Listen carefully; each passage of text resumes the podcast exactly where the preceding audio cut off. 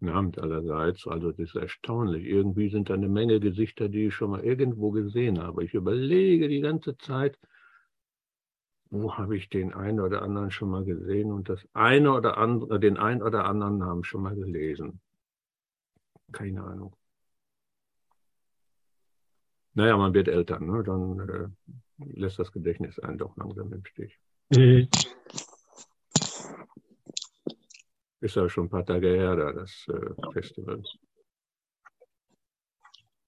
Und den doofen Spruch nach dem Festival ist vor dem Festival habe ich auch schon hier und da abgesondert. Also von da ist das Festival schon jetzt entsprechend gewürdigt. Und heute machen wir mal wieder ganz was das war noch mal ein Mitbringsel vom Festival. Und heute machen wir noch äh, mal wieder ganz was anderes, mal wieder Textbuch. Das haben wir jetzt lange nicht mehr gemacht. Na gut, wir haben ja schon wieder damit angefangen, aber wir haben jetzt während des ganzen Vorlaufs kein Textbuch mehr gemacht. Bitte mal wieder Zeit. Man kann ja nie ohne Textbuch durch die Gegend laufen. Ja, wo sind wir denn eigentlich? Wir sind im Kapitel 13. Ich mache das äh, so, wie ich das eigentlich immer gemacht habe, mit dem Textbuch. Äh, da ich also heute in der Regel im Vorfeld weiß, was ich da mache. Nämlich mit drei Absätzen. Andreas war heute bei 13, 6 bis 5, äh, ja, bis Absatz 5 gekommen. Also mache ich bei Absatz 6 weiter und ich lese das jetzt einmal durch. Macht, wie gesagt, die Absätze 6, 7 und 8. Falsch. 6, 7, da doch, 6, 7 und 8. Und dann gucken wir mal, was wir damit anfangen können.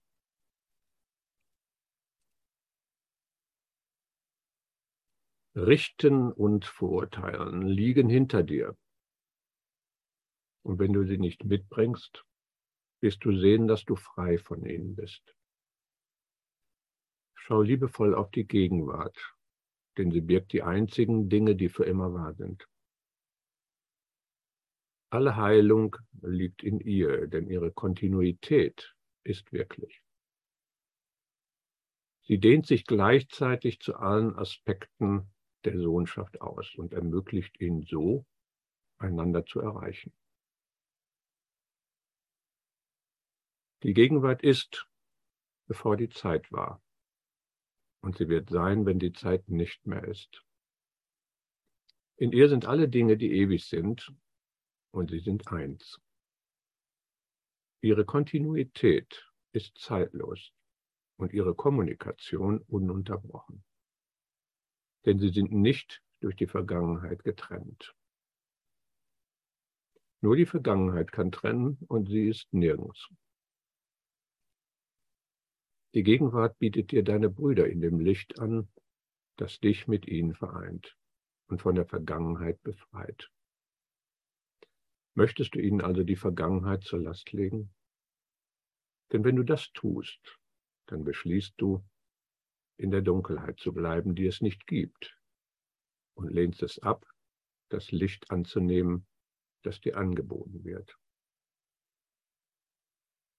Denn das Licht der vollkommenen Schau wird unbeschränkt gegeben, wie es auch unbeschränkt empfangen wird. Und es kann nur ohne Begrenzungen angenommen werden. In dieser einen stillen Dimension der Zeit, die sich nicht wandelt und in der kein Anblick dessen existiert, was du gewesen bist, schaust du auf Christus und ruft seine Zeugen an, damit sie auf dich leuchten weil du sie aufgerufen hast. Sie werden die Wahrheit in dir nicht verleugnen, weil du sie in ihnen gesucht und dort gefunden hast. Jetzt ist die Zeit der Erlösung, denn jetzt ist die Befreiung von der Zeit. Reiche zu allen deinen Brüdern hin und berühre sie mit der Berührung Christi. In der zeitlosen Vereinigung mit ihnen liegt deine Kontinuität, und zwar ununterbrochen, weil du sie voll und ganz mit ihnen teilst. Der schuldlose Sohn Gottes ist nur Licht. Nirgends in ihm ist Finsternis, denn er ist ganz. Rufe alle deine Brüder, um seine Ganzheit zu bezeugen. wie ich dich rufe, dich mit mir zu verbinden. Jede Stimme hat einen Part im Lied der Erlösung, dem Lobgesang, der Freude und des Dankes für das Licht, an das Licht, an das des Lichtes Schöpfer. Das heilige Licht, das aus dem Sohn Gottes leuchtet, bezeugt, dass sein Licht von seinem Vater ist. Also wenn ich das in einem Rutsch durchlese, dann äh, haben alle diejenigen, die eigentlich nur mal einmal kurz da reinhorchen wollen, die Möglichkeit, äh, die brauchen sich nicht alles anzuhören, was äh, ich denn jetzt anschließend erzähle.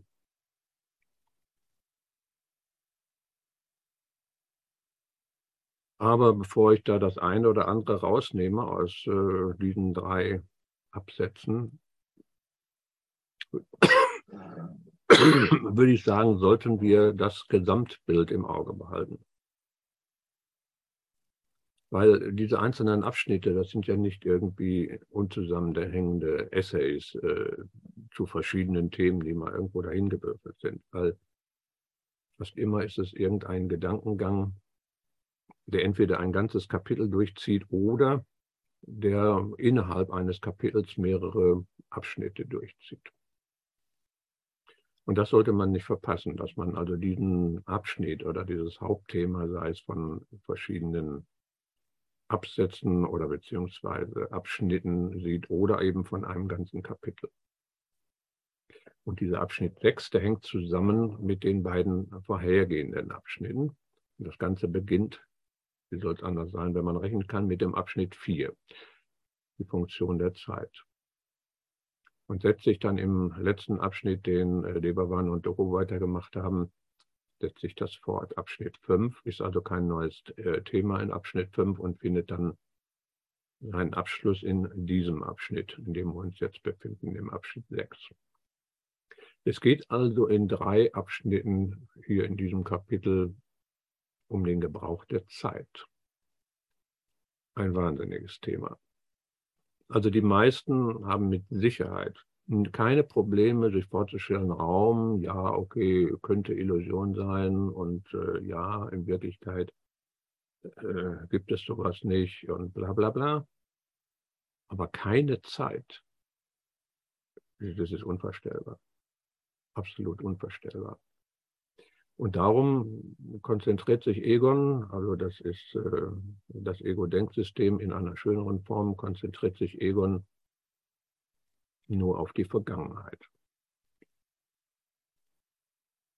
Und zunächst in diesen drei Abschnitten lernen wir, wie das, dass also Egon sich auf die Vergangenheit äh, konzentriert, wie das den Geist beeinflusst. Wir haben beispielsweise gesehen, dass wir Schattengestalten aus unserer Vergangenheit verwenden. Das heißt also, wir bevölkern unser privates Universum, wir konstruieren eine private Welt und bevölkern dieses private Universum mit Gestalten, mit Schattengestalten. Die nennen wir Brüder.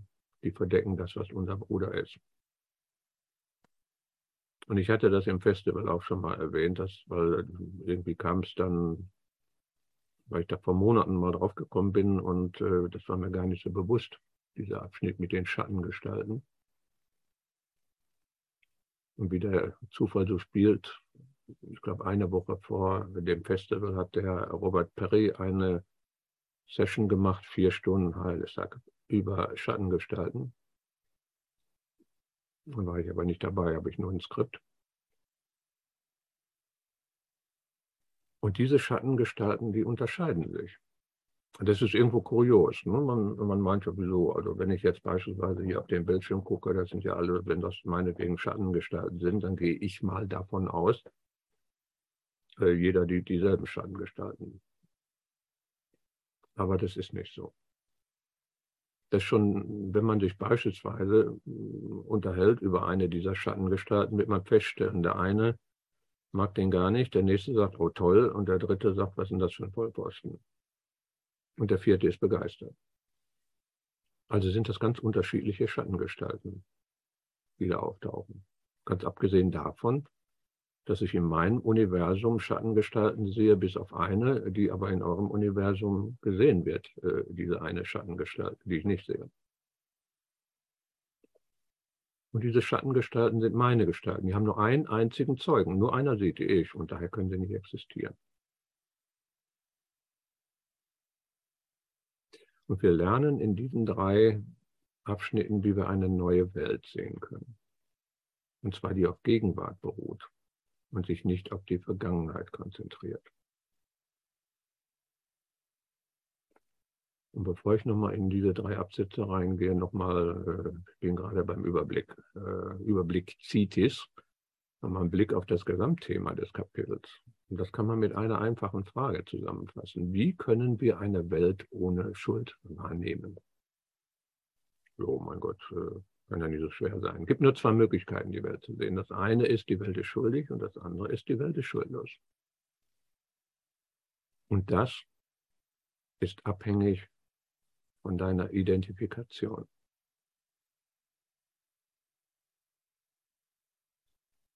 Wenn du dich an der Liebe orientierst, dann siehst du die Welt und dich selber als schuldlos. Wenn du dich an der Angst orientierst, und das ist der normale Weg, Anführungszeichen, dann ist die Welt, dich eingeschlossen, schuldig. Und alle Angst hat ihren Ursprung in der Schuld.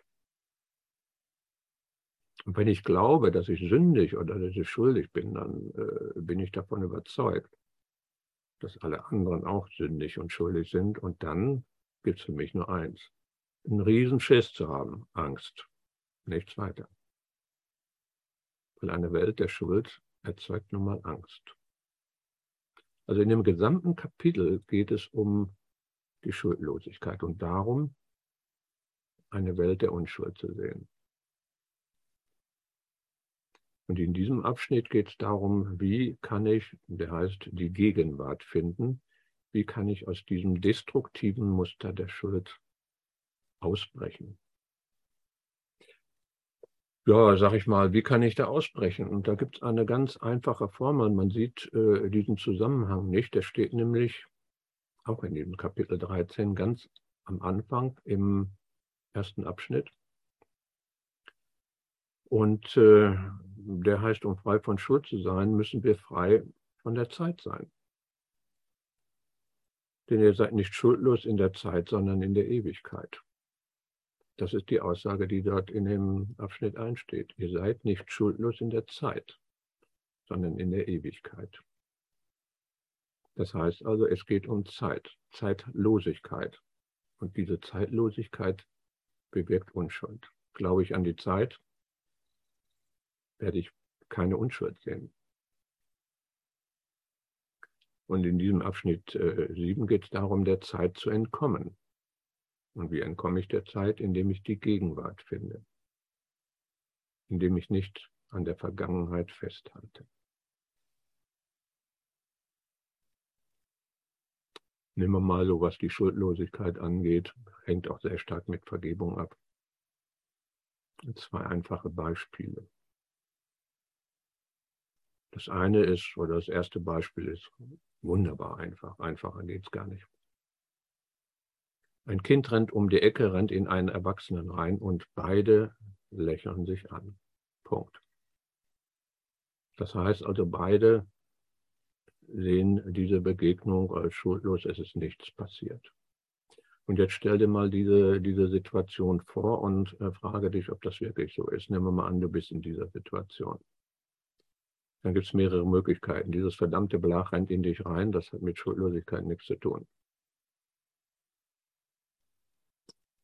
Oder es ist tatsächlich in den seltensten Fällen, es ist nichts passiert, aber dieses Es ist ja nichts passiert. Oder es ist ja nur ein Kind. Das hat nichts mit Schuldlosigkeit zu tun, sondern das ist Gnade. Das ist Vergebung zum Zerstören. Da geht es also dann darum, dass ich zwar die Schuld sehe, das äh, Kind hätte ja aufpassen können. Das muss ja nicht so unaufmerksam durch die Gegend rennen, ist jetzt in mich reingelaufen. Mein Gott. Ist doch ein Kind. Kann man doch nicht böse sein. Das hat nichts mit Schuldlosigkeit zu tun. Schuldlosigkeit bedeutet, ich sehe überhaupt keine Schuld.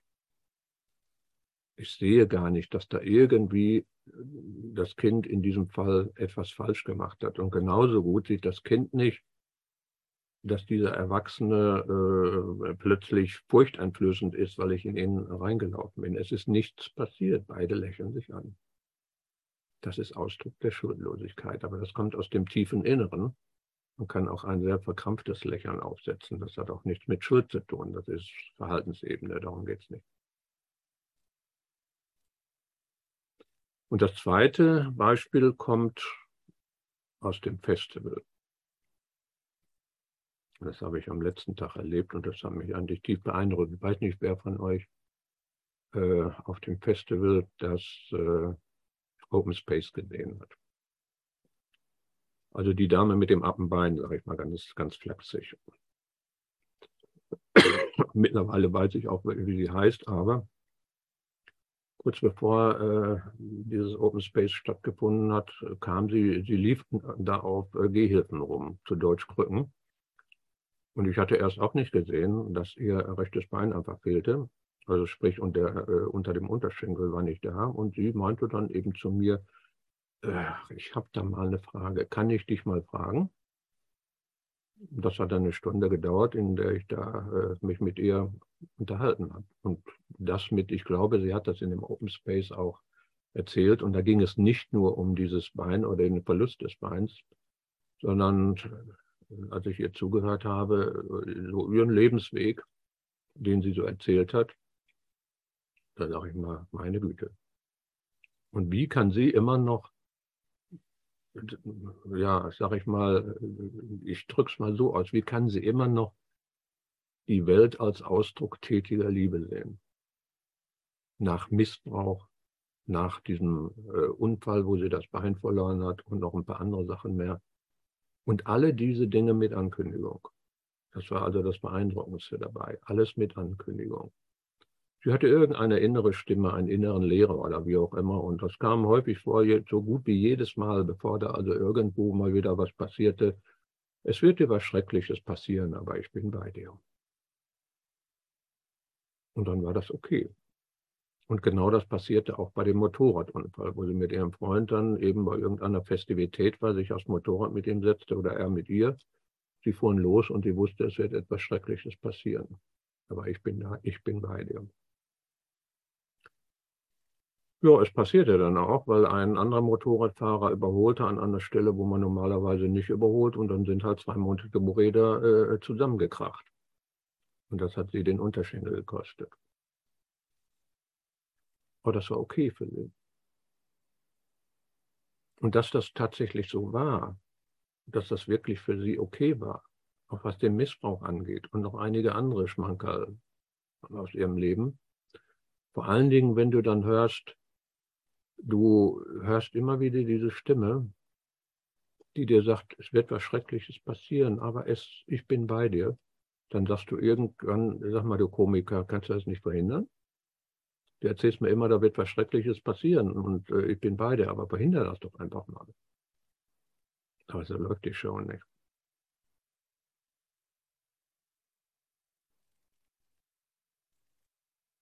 Ob das jetzt Gott war, Tanja, oder äh, das sei dahingestellt, ob das der innere Lehrer war oder wie auch immer das spielte eigentlich keine Rolle. Das war einfach das Vertrauen in diesen, nennen wir ihn inneren Lehrer. Das passt dann am besten, ist neutral. Und dann habe ich mich gefragt, sag mal, ist das echt oder macht sich Show? und dann kamen zwei kleine, vierjährige, ungefähr vier- bis fünfjährige Kinder, als wir da saßen und uns unterhielten. Hoch interessiert, weil sie so anders aussah. Die hatte ein Appetbein der eine mit, einem, mit einer, mit einer äh, Limopulle mh, guckte und freute sich und der andere fragte, ey, du, hast da kein Bein. So, hatte dann mit dem sich unterhalten, ja klar, das war mein Unfall, das ist weggegangen. Wächst das nach? Nein, das wächst nicht nach, die ist da völlig normal mit umgegangen. Und das, was sie also da zum Ausdruck brachte, und das kam so deutlich rüber in diesem ganzen Gespräch, was ich da mit ihr hatte, äh, das war Unschuld. In einem ganz extremen Fall. Für die meisten von uns. Und wenn man nochmal einen oben drauf sitzt, dann nimmt man ganz einfach das, wo wir, glaube ich, am meisten Probleme haben, Unschuld zu sehen. Krieg. Ohne jetzt auf irgendeinen speziellen Krieg einzugehen. Das muss jetzt nicht irgendwie die Berichterstattung sein, wo sich alles nur noch um die Ukraine dreht, wo man alle möglichen Geschichten hört, wo man Leute, die äh, im Keller, äh, den im Keller verbringen, über Wochen, über Monate, wo die Versorgung äh, aussetzt. Das können, kann der Krieg in Syrien sein, das kann der Krieg in Jemen sein, in Myanmar. Wir haben so viele Gelegenheit, uns mit dem Krieg zu beschäftigen. Das meiste verdrängen wir. Wie kannst du da Unschuld sehen? Aber auch da, an der Stelle, ist die Welt auch im Krieg ein Ausdruck tätiger Liebe. Was man nun nicht machen sollte, wenn einer so richtig äh, wenn da richtig die Kacke am Dampfen ist, eben übers Köpfchen streichen und sagen, pass mal auf, das ist nur ein Ausdruck tätiger Liebe. Das ist Zynismus. Aber wie ich damit umgehe, das ist die Frage.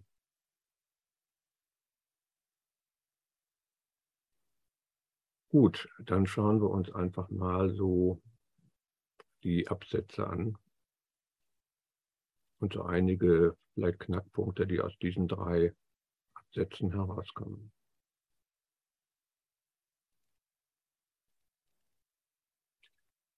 Es geht um die Zeit und das ist also hm, eine sehr, wie ich schon sagte, ein sehr bemerkenswerter Konstrukt, eine Riesenillusion, wie sie heißt in Lektion 158 oder 159.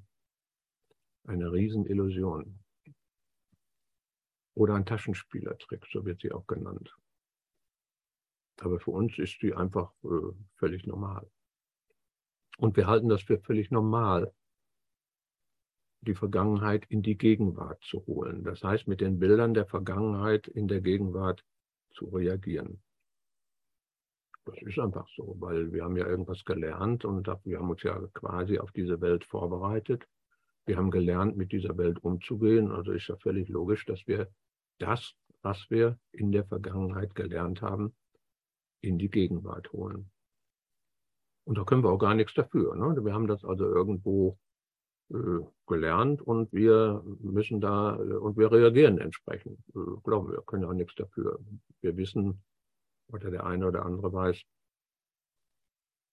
wie schwierig eine Psychotherapie sein kann, die versucht, irgendwas in der Vergangenheit äh, zu finden, um deine Probleme in der Gegenwart zu lösen, weil dann irgendwo die Ursache in der Vergangenheit gesehen wird und dann wird äh, darauf geschaut, vom Prinzip her, alles gar nicht so schlimm, wenn du das mit den heutigen Augen siehst und siehst, ja, das Problem ist gelöst. Das wird noch spannender, wenn die Probleme in irgendeinem früheren Leben laufen. Man kann sich da wunderbare Geschichten ausdenken. Ich kenne eine Menge Leute, die Tempeltänzerinnen in äh, Ägypten waren und dort von einer Schlange gebissen wurden und deshalb heute die Probleme haben. Also das muss da erstens eine Menge Tempeltänzerinnen gegeben haben und eine Menge blöde Schlangen, aber keine Ahnung.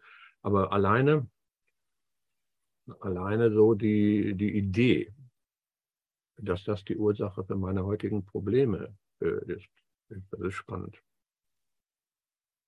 Das ist halt spannend, also im Kurs heißt es, es ist verrückt ist, glaube ich, irgendwie pragmatischer. Und das ist verrückt. Denn, wie heißt es so schön in, ich glaube, dem ersten Satz hier, in diesem Absatz 6, alle Heilung liegt in ihr, also der Gegenwart.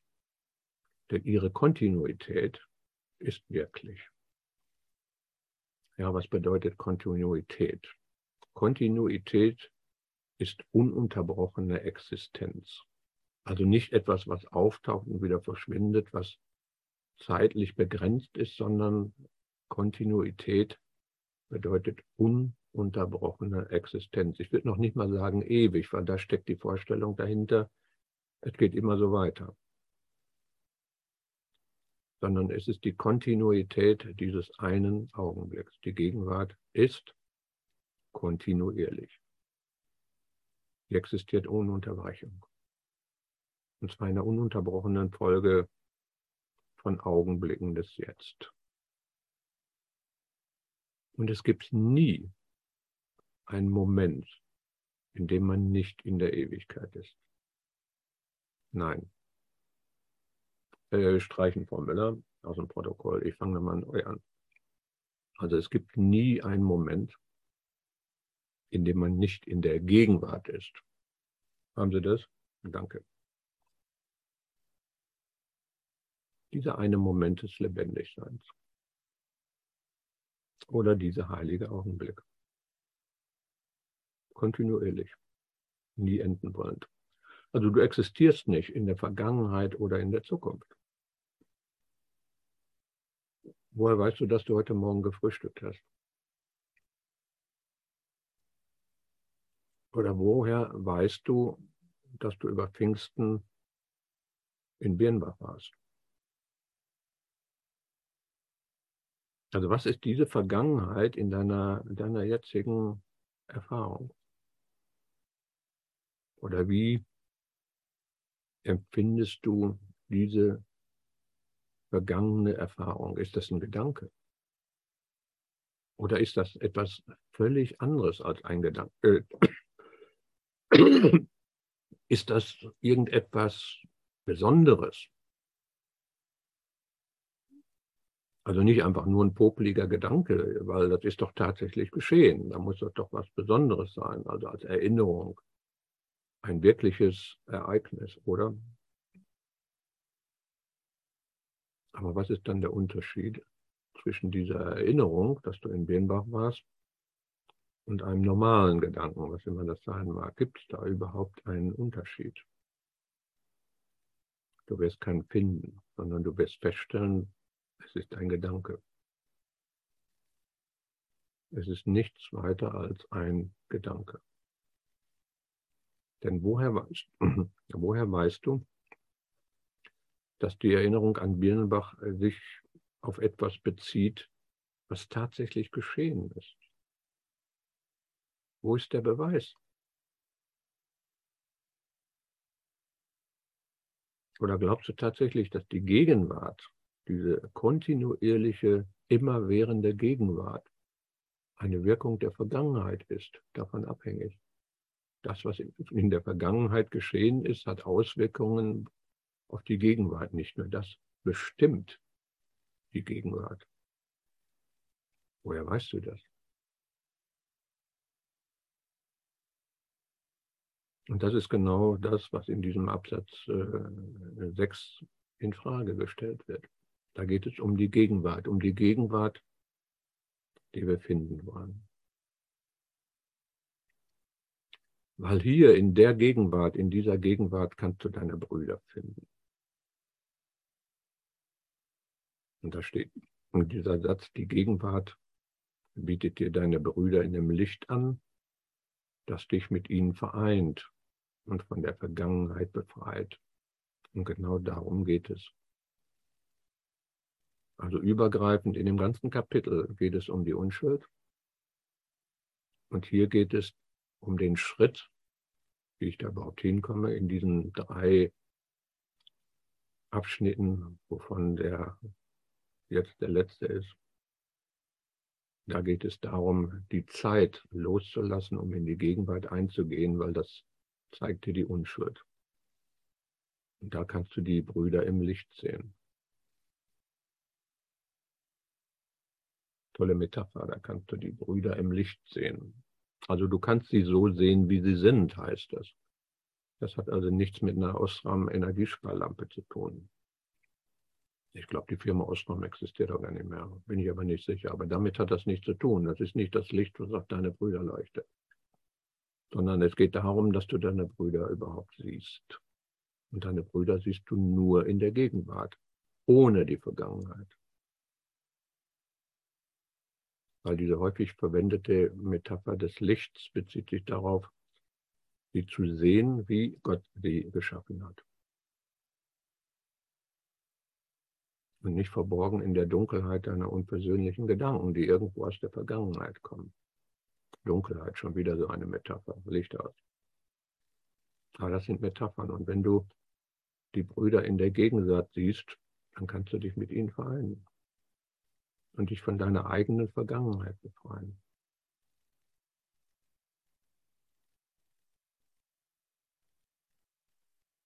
Und wie heißt es da? In dieser einen stillen Dimension der Zeit. Was für ein, ein Ausdruck.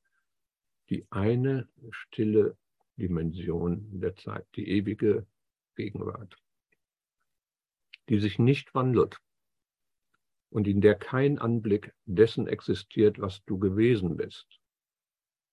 Schaust du auf Christus und rufst seine Zeugen an, damit sie auf dich leuchten weil du sie aufgerufen hast. Und das ist die Erfahrung, die die Gegenwart bietet. Das Wunder. Schließlich reden wir die ganze Zeit über einen Kurs in Wundern. Da muss also mindestens einmal der Begriff Wunder vorkommen. Viel zu selten. Die Brüder sind dein Ausweg. Das ist dein, dein Weg zum Gipfel wenn du ihnen nicht weiter die erlernte Vergangenheit vorhältst. Allerdings, äh, es lohnt sich nicht, in diesen Metaphern zu schwelgen. Denn wenn du einfach nur in den Metaphern schwelgst, ich rede jetzt nicht über äh, Kalendersprüche, aber du schwelgst in diesen Begriffen, dann wirst du eines nicht aufgeben. Den Bezugsrahmen deiner Identität und um den geht es. Du wirst diese Gegenwart nicht, Gegenwart nicht erleben oder diese Zeitlosigkeit nicht erleben in dem aktuellen Bezugsrahmen deiner Identität. Und du wirst immer versuchen, den Bezugsrahmen beizubehalten. Das macht Egon so.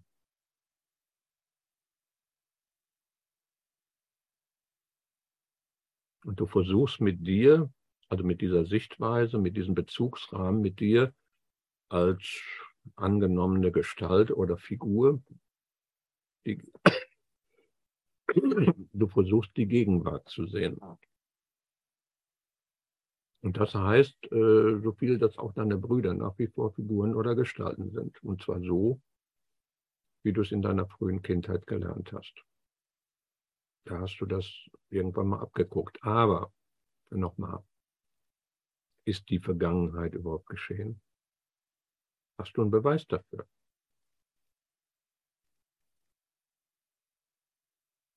Sagen wir doch mal radikal. Wie gesagt, wir reden hier über einen Kurs in Wundern und gerade an diesen Stellen fällt mir die unglaubliche Radikalität auf. Und das täuscht hinweg. Es sind schöne Worte. Es sind Worte, wo du sagst Halleluja. Aber mit diesem Halleluja kann es passieren, dass du das Wesentliche übersiehst, nämlich die ganze Radikalität, die dahinter steckt. Und du bleibst in der Schönheit der Metaphern gefangen. Fühl dich geil an.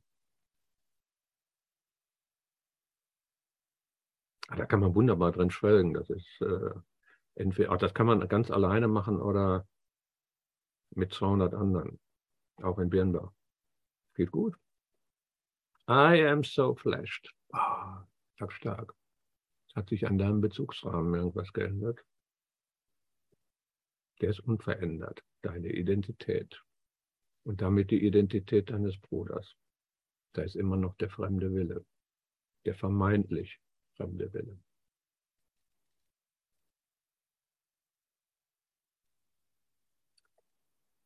Mach einfach mal, nicht jetzt, aber später. Jetzt ist das ein bisschen schwierig, ein Experiment. Das kannst du machen, wenn du ein Morgenmuffel bist und kommst also dann ins Badezimmer. So nach dem üblichen Motto. Wessen das? Keine Ahnung. Aber ich muss den waschen. Das ist der eine. Aber wenn du mehr so ein, so ein Abendmensch bist, dann äh, machst du das wahrscheinlich am, am Abend, wenn du so äh, todmüde vom Badezimmer ins Bett fällst. Und dann guck da mal in diese Glaswand, in diesen Spiegel und stell die Frage, wen oder was sehe ich? Ja, ich sag mal so, die Standardantwort äh, ist äh, entweder mich, das ist klar, ne? Ne? Ich sehe mich. Wenn du aber weißt, dass äh, das ja für mich eigentlich nicht so banal sein kann, sondern dass ich irgendwas ganz äh, Diffiziles offensichtlich im Sinn habe und auch noch äh, hier von Radikalität spreche, dann kann es das ja nicht sein. Ne? Dass ich also in den Spiegel gucke und dann sage, das bin ich. Also was bin ich denn? Mein Körper. Oder was hat er da gesagt? Der sprach von geschalten. Ah ja, das ist dann meine, meine Schattengestalt. Aber immer meinen. Bezieht sich immer auf mich, diese Figur, die da, die da steht und guckt. Das heißt, wenn du den Spiegel schaust und äh, sagst dir, okay, wen sehe ich? Und sei es mein Körper, sei es mich, sei es was auch immer, dann holst du oder bringst du das aus der Vergangenheit mit, was du gelernt hast. Wenn du da hinguckst und sagst, da steht jemand und der guckt in ein leeres Badezimmer, dann könnte es sein, dass du die Vergangenheit vergessen hast und zurückgelassen hast. Und dann schau, wo dieser hin, diese, dieser Typ da oder die, das Mädel hinschaut. Und wenn die also irgendwo in ein leeres Badezimmer schaut, weil da, wo sie hinschaut, ist keine Figur, dann könnte es sein, dass du eine Ahnung davon bekommst, was es heißt, die Vergangenheit nicht mitzubringen.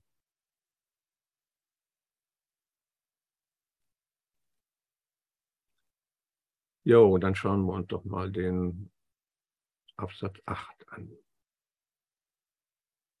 Und da gibt es eine Zauberformel. Absolut super. Ich glaube, das ist gleich der erste Satz. Jedes Mal. Und es geht ja immer noch darum, einfach im Hinterkopf behalten, es geht darum, die Zeit aufzuheben und in der Gegenwart anzukommen, um die Welt unschuldig zu sehen. Und jedes Mal, das ist eine regelrechte Übung, wenn du jemandem begegnest, dann kann der erste Satz in diesem Absatz dein Leben verändern. Und das ist die Zauberformel, so wie ich sie nenne, weil jetzt ist die Zeit der Erlösung. Denn jetzt ist die Befreiung von der Zeit. Das heißt, jedes Mal, wenn du jemanden begegnet, wenn ich also sage, du begegnest jemanden, dann rede ich von einem Ding. Das ist immer etwas von dir getrenntes. Und jedes Mal, wenn du jemanden begegnest, und es ist für dich jemand, dann heißt das, du hast die Vergangenheit mitgebracht. Und dann ist der erste Satz deine Befreiung. Jetzt ist die Zeit der Erlösung, denn jetzt ist die Befreiung von der Zeit. Da kannst du noch weitergehen. Zum Beispiel bei jedem Gedanken an eine andere Person, die irgendwo in deinem Kopf auftaucht. Das kann, wie gesagt, eine andere Person sein, alleine der Begriff eine andere Person, der fremde Wille. Und jedes Mal, wenn da jemand, der fremde Wille, irgendjemand getrennt von dir auftaucht, ein Gedanke auftaucht an jemanden, dann ist das die Formel. Jetzt ist die Zeit der Erlösung, denn jetzt ist die Befreiung von der Zeit. Wie gesagt, das kann eine andere Person sein, das kann aber auch irgendetwas außerhalb von dir sein, worüber du urteilen könntest. Und auch da ist dieser Satz angebracht. Irgendetwas, worüber du urteilen könntest. Das muss keine Person sein. Jetzt ist die Zeit der Erlösung, denn jetzt ist die Befreiung von der Zeit.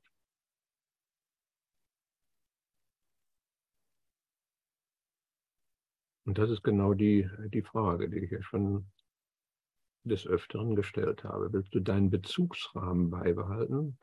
Also der, den Bezugsrahmen, der deine Identifikation ausmacht. Und meistens ist das ja gut, ich bin kein Körper, kennen wir ja, und das ist ja, wo kommt das her? Das haben wir irgendwann mal gelernt, weil wir Körper irgendwo um uns herum gesehen haben, so in als wir zweieinhalb Jahre, zwei Jahre aus waren, unsere Eltern haben beigebracht auf Bildern im Spiegel und so weiter, das bist du und alles, was mir fehlte, war ein Gesicht. Alle anderen hatten eins, ich nicht. Also habe ich mir eins besorgt im Spiegel, indem ich es da genommen habe, 180 Grad und hier hingesetzt habe, rums. Und schon hatte ich ein, Gedicht, ein Gesicht. Das ist der Wahnsinn, wenn man sich das vorstellt. Du hast noch nie dein Gesicht gesehen. Das heißt, wenn du, wenn du glaubst, dass du ein Gesicht hast, dann bringst du das mit, was du in der Vergangenheit gelernt hast. Dann bist du nicht in der Gegenwart oder in der Zeitlosigkeit. Denn in der Zeitlosigkeit, in der Gegenwart, wo es nichts gibt, was aus der Vergangenheit kommt und die Gegenwart beeinflusst, da passiert sowas Banales, du hast kein Gesicht. Du könntest also hingehen und könntest also irgendwo äh, dahin zeigen und wenn dir bewusst ist, dass da kein Gesicht ist, wo zeigst du dann hin? Auf die grenzenlose Weite, in der alles entsteht. Und das war der Grund, wenn du in den Spiegel guckst im Badezimmer, das ist nichts anderes. Wo guckt denn diese Figur hin? Auf die grenzenlose Weite, in der alles entsteht. In der Gegenwart. Also willst du deinen Bezugsrahmen beibehalten, auf den sich deine Identität stützt, dann begrenzt du deinen Bruder und dich mit ihm. Und das ist die Dunkelheit der Vergangenheit. Das ist die Frage, womit, womit identifizierst du deinen Bruder? Also gibt es jetzt wieder eine Menge Sinnsprüche, die einem einfallen. Ne? Wenn ich da sage, womit äh, identifiziere ich meinen Bruder? Aber darum geht es nicht. Es geht ums Erleben. Es geht nicht, den Bruder mit Symbolen zu verbergen. Also um Erfahrung, um Überzeugung. Weil es gibt einen Unterschied, ob ich sage oder ob ich rezitieren kann, ich bin kein Körper, ich bin äh, Gottes Sohn, ich bin nach wie vor wie äh, Gott mich schuf, oder ob ich eine Alternative empfinde oder spüre oder erfahre. Deutlich überzeugender, als mich über Sprache, über Symbole, über Namen zu überzeugen, was ich bin. Weil da ist keine Vergangenheit. Und wenn da keine Vergangenheit ist, dann gibt es da keine erlernten Namen oder Symbole, die entstehen jetzt. Da sind keine Körper, die sind erlernt.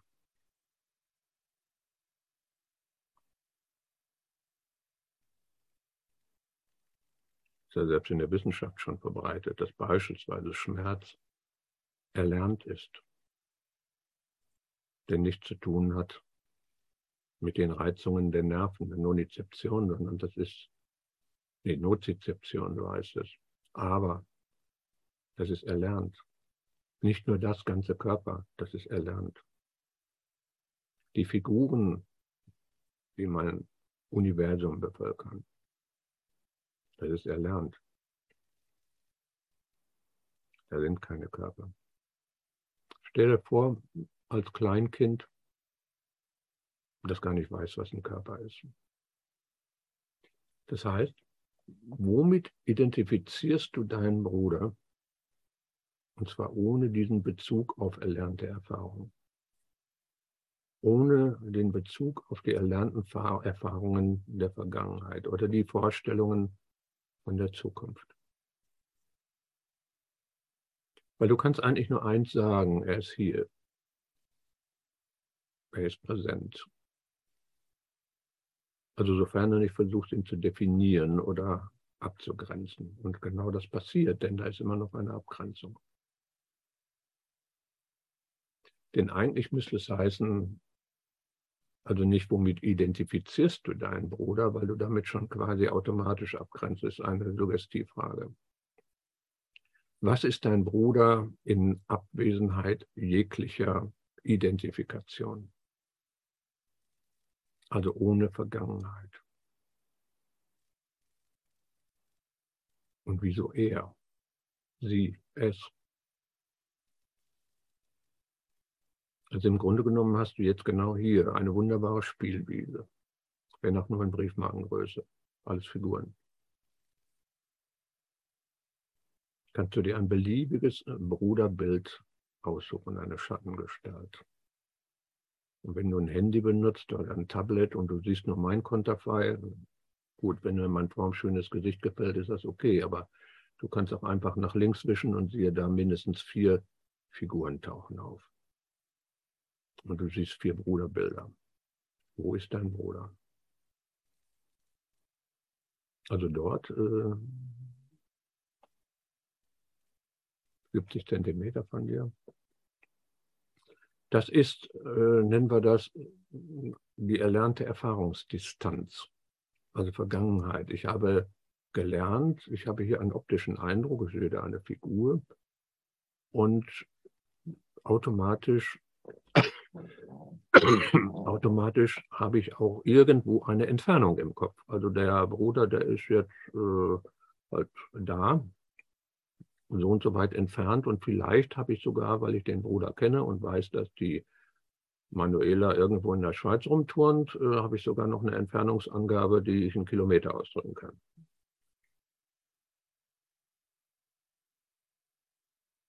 Aber das ist Erfahrungsdistanz. Das ist keine Distanz, das ist Erfahrungsdistanz. Das ist äh, Vergangenheit. Also schaue ich mal auf meinen Bruder, den, den ich vor mir sehe als Symbol und frage, wo ist er? Und wenn du glaubst, hier zu sein, also hier, und dein Bruder ist äh, da, dann siehst du die erlernte Vergangenheit.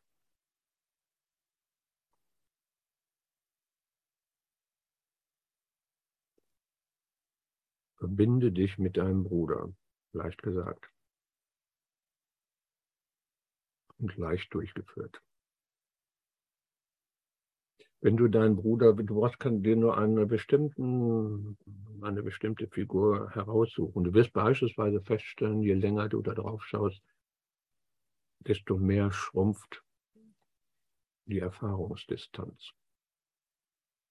Das ist Aufmerksamkeit. So funktioniert das Bewusstsein. Das ist so der Strahl des Bewusstseins, wie die Sonne ihren Lichtstrahl hat und damit die Dinge beleuchtet, so beleuchtet die Aufmerksamkeit des Bewusstseins das, was du siehst. Und wenn du das siehst, dann ist da am Anfang eine Erfahrungsdistanz und irgendwann wirst du feststellen, da ist nur das, was du siehst. Du siehst dann nur das Bild deines Bruders, das Nichts. Und die ist genau hier. Aber das ist nicht dein Bruder, das ist eine Figur. Und du bist dir deines Bruders gewahr. Oder des Bildes meinetwegen deines Bruders bist du dir gewahr. Oder bewusst, wenn dir das lieber ist. Und dann stellst du fest, dieses Gewahrsein. Und du bist gewahr, das ist deine Eigenschaft. Du stellst fest, ja, ich nehme meinen Bruder oder dieses Bild nehme ich wahr. Aber einen Schritt weiter, nimm deine Präsenz hinzu.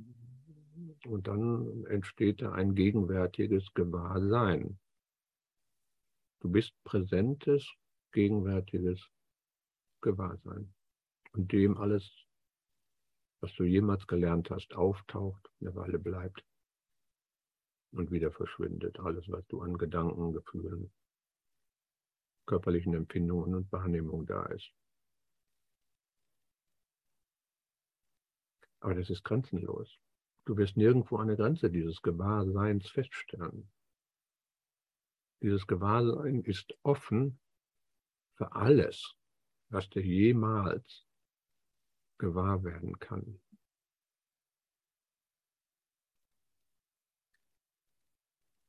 Wenn du sagst, Helena, es, er ist nur in meinem Geist, könnte es passieren, dass du nimm mal die Metapher von der Welle und von dem Meer, dann ist also die, das Meer ist dann quasi das Gemeinsame, das alle Wellen miteinander verbindet und da oben sind die Wellen und diese Wellen, die sind dann stellvertretend beispielsweise für jeden Einzelnen, die Wellenkörper, wenn du so willst. Und wenn du sagst, er ist nur in meinem Geist, steht auch beim Kurs, mein Geist. Er ist nur in meinem Geist, kannst du sehr schnell abdriften, dass du sagst, das Einzige, was existiert, bin ich als Welle. Und alle anderen Wellen, die ich da sehe, die sind alle in meinem Wellenbewusstsein. Und dem ist nicht so. Denn jeder Bruder, jeder Einzelne hier, wenn du dich auf dieses präsente, gegenwärtige Gewahrsein richtest, die Aufmerksamkeit eben weg von den Dingen, die kommen und gehen. Und auf dieses präsente, gegenwärtige, immer, immerwährende Gewahrsein. Dann ist das bei deinem Bruder ganz genauso. Auch dein Bruder ist Gewahrsein, kein Ding, kein Symbol, kein Name. Grenzenloses Gewahrsein. In diesem Moment des Lebendigseins. Dasselbe grenzenlose Gewahrsein, einfach weil es grenzenlos ist. Wenn dein Gewahrsein grenzenlos ist oder wenn dein Geist, mein Geist, grenzenlos ist, dann gibt es da kein Graben. Dann gibt es den einen Geist und dann kann ich mich verbinden in dem Gewahrsein mit meinem Bruder, indem ich mich mit seinem Gewahrsein verbinde. Denn das ist identisch. Keine Trennung. Keine Vergangenheit. Gemeinsame Weite. Und wenn du feststellst, wo ist denn da irgendwo eine Grenze, rechts oder links, geradeaus, hinter dir, über dir, du wirst nirgendwo eine Grenze finden, aber deinem Bruder geht es genauso. Da ist nur ein Gewahrsein. Und wo ist dein Bruder, jenseits der Schattengestalt, die du irgendwo aus der Vergangenheit mitgebracht hast?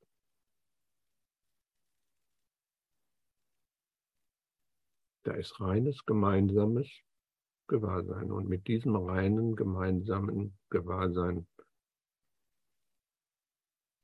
können wir uns verbinden. Und das genügt.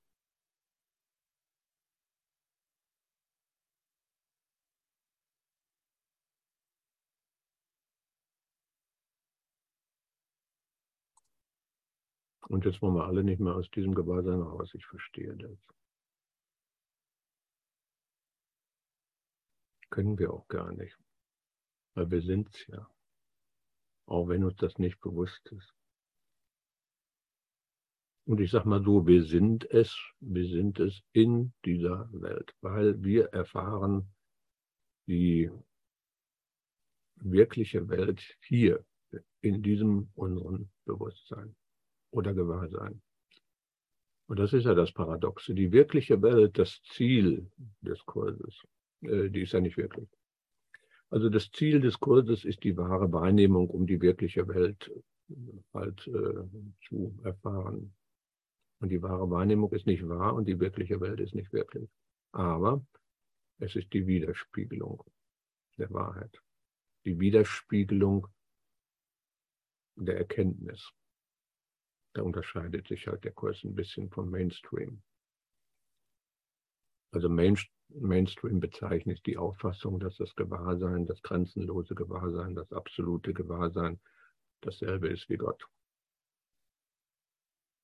Und damit unterscheide ich mich auch nicht. Wenn man den Begriff Gott wählen will, unterscheide ich mich nicht davon. Das Einzige, was existiert, ist das grenzenlose Gewahrsein. Das ist Mainstream.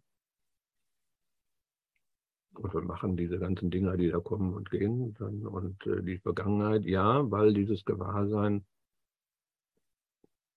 schafft den Geist, den Verstand, um sich selbst als endlich zu erfahren. als endlich zu erfahren. Das ist eine ganz übliche, eine ganz übliche Erzählung, wenn man will. Aber da ist der Kurs eben anders. Und da merkt man auch, äh, oder was man in diesem Narrativ, nennen wir es mal so, in dieser Erzählung dann auch sieht, dass äh, Erkenntnis oder Wissen, Knowing, dasselbe ist wie Gewahrsein. Und das ist im Kurs anders. Bewusstsein ist die erste Trennung und Erkenntnis oder Wissen oder Knowing, das ist Himmel. Das ist nicht das direkte Ziel des Kurses in dem Sinne, dass du es lernst. Du kannst es nicht lernen. Erkenntnis ist dir gegeben. Was willst du da lernen? Erkenntnis kannst du auch nicht geben, weil du hast es ja. Jeder, jedes einzelne Lebewesen hat diese Erkenntnis mitbekommen. Und dann kommt der letzte Schritt. Die Übersetzung dieser wirklichen Welt in die Erkenntnis. Das wird Gott selbst tun. Was er auch nicht tut, weil Gott macht keine Schritte. Aber das ist jetzt, glaube ich, das würde die Sache mehr so in, in die Verwirrung bringen. Aber sage ich mal so, wenn man sich die richtigen Stellen durchlebt, meint man schon, das ist jetzt äh, Zen-Schulung. Da hat der Kurs also wunderbare Schmankerl. Wenn es also darum geht, die wirkliche, nicht die wirkliche Welt, die ist ja noch in, in dieser Welt erfahrbar. Aber wenn es um Erkenntnis geht, also wenn, wenn man sich mit dem Zen mal beschäftigt hat, dann bricht man in Begeisterungsstürme aus. Das ist das Paradox an sich. Wie werde ich erleuchtet? Holzsacken und Wasser holen. Mhm. Was mache ich, wenn ich erleuchtet bin? Holzsacken und Wasser holen. Die beste Antwort, die ich kenne. Und so geht es mir dann im Kurs auch manchmal, wenn es so um äh, um Erkenntnis geht. Aber ist auch eindeutig. Mach dir keine Gedanken rum, steht also in verschiedenen Lektionen, verstehst du eh nicht. Musst du nicht verstehen, weil sich dem Verständnis entzieht. Wir bleiben mit beiden Füßen hier in dieser Welt, stecken den Kopf nicht irgendwo in den Himmel, aber wir bleiben mit beiden Füßen in der Welt, weil Heilung da geschieht, wo die Krankheit ist. Und das ist hier. Das ist hier in dieser Welt.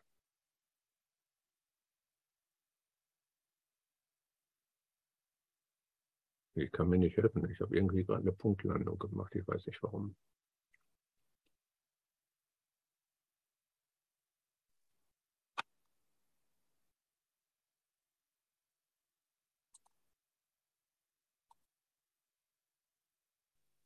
Also sollte wieder, wieder erwarten noch jemand äh, eine Frage haben. Also dieser Husten und Schnupfen, das ist nur eine Erkältung. Wobei das nicht plausibel ist. Ich bin nie erkältet. Seit Jahrzehnten nicht. Das war schon äh, im Büro so, um mich herum sind sie alle umgefallen und zu Hause geblieben. Oder ich habe irgendwo einen äh, Kollegen und der hat also da die Aerosole nur so versprüht und die Viren und wie auch immer ist dann irgendwann zu Hause geblieben. Ich nicht. Also von daher, das kann keine Erkältung sein. Mal gucken, das muss irgendwas anderes sein. Wir werden sehen.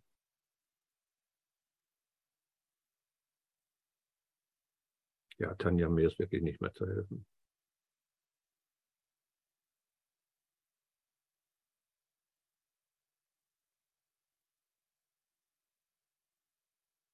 Der Husten ist meine Erlösung. Ich habe auch noch ein ganzes Paket äh, Taschentücher, ja, also von daher. Nur noch kein Fieber. Ja, und einen positiven Corona-Test, aber das ist auch nur ein Selbsttest. Der nächste, der kommt noch. Müssen wir mal gucken, was dabei rauskommt.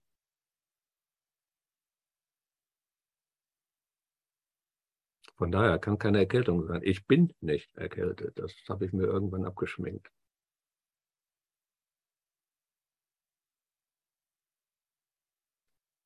Hat noch jemand Lust auf ein Liedchen?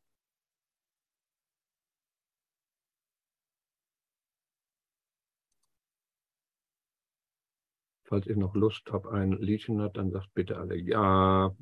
Ja. Ja. Ja. Ja. Ja. Ja.